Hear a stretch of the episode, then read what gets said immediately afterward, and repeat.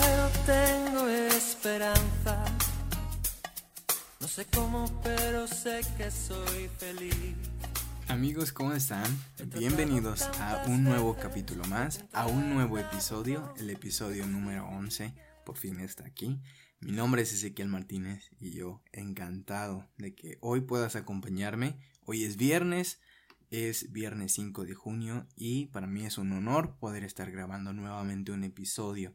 Si eres nuevo, te invito a que escuches nuestros anteriores episodios. Contamos ya con 10 episodios en el canal. Si nos estás viendo en YouTube, están disponibles. Igualmente te comento que también estamos en Spotify.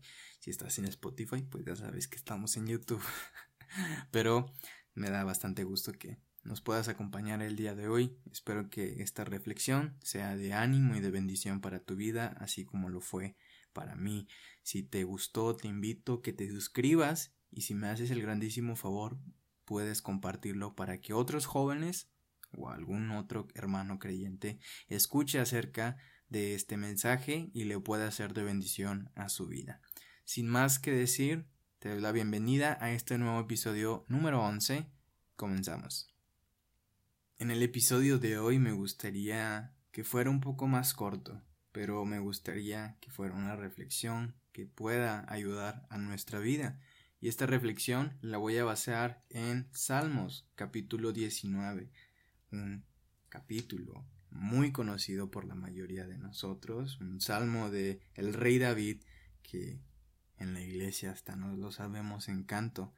Este Salmo 19, que a partir del versículo 1 hasta el 10 nos habla de la grandeza de nuestro Dios y nos hace contemplar y pensar en lo grandioso que Él es. Versículo 1 y 2 que nos recuerda mucho a la fidelidad de Dios y sobre todo a su grandeza. Los cielos cuentan la gloria de Dios y el firmamento anuncia la obra de sus manos. Un día emite palabra a otro día, y una noche a otra noche declara sabiduría. Hasta el versículo 10 son versículos los cuales hablan acerca de esta maravilla que es la creación de Dios. Sin embargo, después del versículo 11 al 14 torna un tanto distinto este salmo.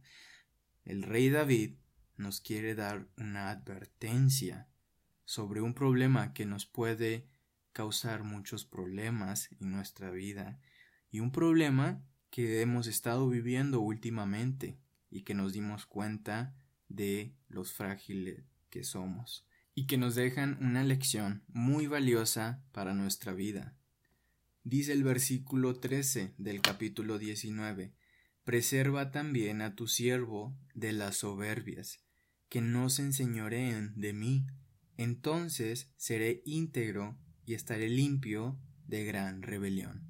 Ya después de más de dos meses estando aquí en nuestras casas, encerrados, sin poder salir, que nuestras actividades, la mayoría de ellas fueron canceladas y debemos de guardar un tiempo hasta que las cosas comiencen a mejorar. Ya lo están haciendo. Sin embargo, me puso bastante a pensar en algo. Somos invulnerables? ¿Qué nos pasó? Teníamos tantas cosas previstas, teníamos tantos planes por hacer. El año recién comenzaba, era marzo, y apenas comenzaba lo bueno del año. La mayoría teníamos planes de viajar, queríamos salir, queríamos conocer, queríamos disfrutar, teníamos cosas previstas, pero nunca se nos pasó por aquellas cosas imprevistas imprevisto, aquello en lo cual no pensamos. Y eso fue lo que nos pasó. No nos pasó por la mente que fuera a suceder algo como lo que nos está pasando alrededor de todo el mundo. Esto me recuerda bastante aquel año 1912, un año que cambió al mundo, que lo conmovió y a más de uno cambió su manera de pensar este año 1912, el año en el cual el Titanic se hundió. ¿Quién no conoce este Titanic, no? De este barco que ha sido el mayor y el más grande creado hasta el momento para uso comercial. El barco que fue creado para dar comodidad ser el mejor de todos. En ese entonces, después de que el mercado en el mar estuviera en un auge, estuviera creciendo, estuviera incrementando, era una buena idea sacar un barco, pero que fuera de pasajeros, de turistas. ¿Por qué no? Sería una gran idea y un gran negocio. Pero, como lo que nos pasó a nosotros, nunca pensamos en esas cosas que eran las cosas imprevistas. Fue hasta entonces esta famosa frase del capitán que dijo, ni siquiera Dios puede hundirlo. Este barco que tenía una orquesta en vivo, este barco que podías vivir placenteramente por más de un mes, era lo mejor de lo mejor. Lo que les pasó en aquellos tiempos es que quisieron ignorar a Dios y terminaron en un desastre. El virus, volviendo a lo que estamos viviendo, nos señala nuestra fragilidad. No podemos movernos cuando queramos, y lo estamos viviendo ahorita, que estamos encerrados, esperando a que esto termine, algo que ni podemos ver algo que necesitamos ya que termine, sin embargo, no está en nuestras manos. Tenemos una existencia frágil, somos temporales, no somos Superman. Todo esto que está pasando a nuestro alrededor nos volvió a nuestra realidad. No sabemos qué va a pasar dentro de siete días, no sabemos qué va a pasar dentro de quince o dentro de un mes, lo que tenemos claro es que debemos ahorita guardar, guardarnos en casa y no salir. Sin embargo, el futuro aún está incierto. Parece que necesitamos de estas cachetadas de la realidad para darnos cuenta de dónde estamos parados. Demasiadas marchas, demasiadas protestas, demasiados actos sobre libre expresión, sobre muchos temas que solamente nos orillaron a este precipicio. Nuestra cabeza estaba llena de cosas, demasiadas cosas que nos hacían olvidarnos de realmente dónde está nuestra meta. Todas estas marchas, protestas, manifestaciones sobre libre expresión y todo lo que conllevan nos orillaron a todo el mundo a llevarnos a este límite del precipicio y estamos hoy aquí viendo ese barranco, ese peligro que realmente vivimos.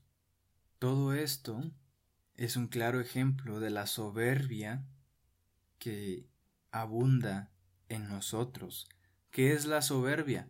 Bueno, la soberbia es ese sentimiento de sentirnos superiores a los demás, de olvidarnos y creernos ser los mejores cuando realmente no somos Superman. Somos personas frágiles. Usemos este tiempo para reflexionar, para pensar en lo frágiles que somos. Estamos viviendo el límite de nuestra vida, estamos viendo la muerte de cercas. Es el momento de acercarnos a Dios y recordar quiénes somos, hombres frágiles. Que no se nos olvide esto, y como el rey David lo mencionaba. Preserva también a tu siervo de las soberbias, que no se enseñoreen de mí, entonces seré íntegro y estaré limpio de gran rebelión. Cuidémonos y pidámosle al Señor que nos preserve hasta el día en el que Él nos dé vida, y así poderle serle, serle fiel y no olvidarnos de eso, que no somos Superman. Eso es lo que quería compartirles el día de hoy, una pequeña reflexión. Quizás no es lo que estamos acostumbrados o lo que les tengo acostumbrados a publicar, pero siento que es una gran verdad y más con lo que estamos viviendo con nuestro país vecino, con lo que nos está pasando en la actualidad con este virus. Pongámoslo en reflexión y pensemos realmente en lo que somos. Así que sin nada más que decir, mis redes sociales están en la descripción. por si gustas contactarme, por si gustas enviarme un mensaje, ahí están disponibles para ti.